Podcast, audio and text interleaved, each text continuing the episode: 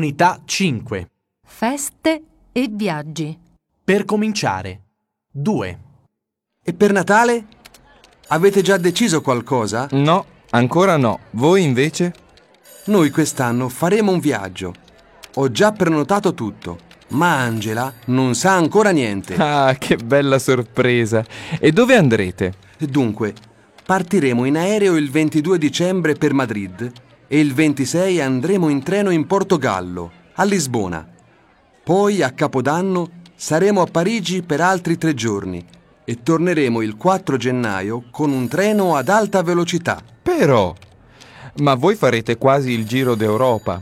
Costerà un bel po', immagino. Eh sì, anche se per fortuna ho trovato un'offerta interessante sul sito di Trenitalia. E voi? Andrete da qualche parte? Anche noi all'inizio abbiamo pensato di andare a Zurigo per due o tre giorni. Però poi Stefania ha deciso di andare a Venezia dai suoi genitori e tornerà dopo Capodanno. E l'ultimo dell'anno? Non lo so, forse verranno a casa degli amici oppure andremo a festeggiare in qualche bel posto. Vedremo.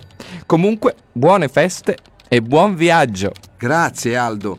Buon Natale e buon anno anche a voi.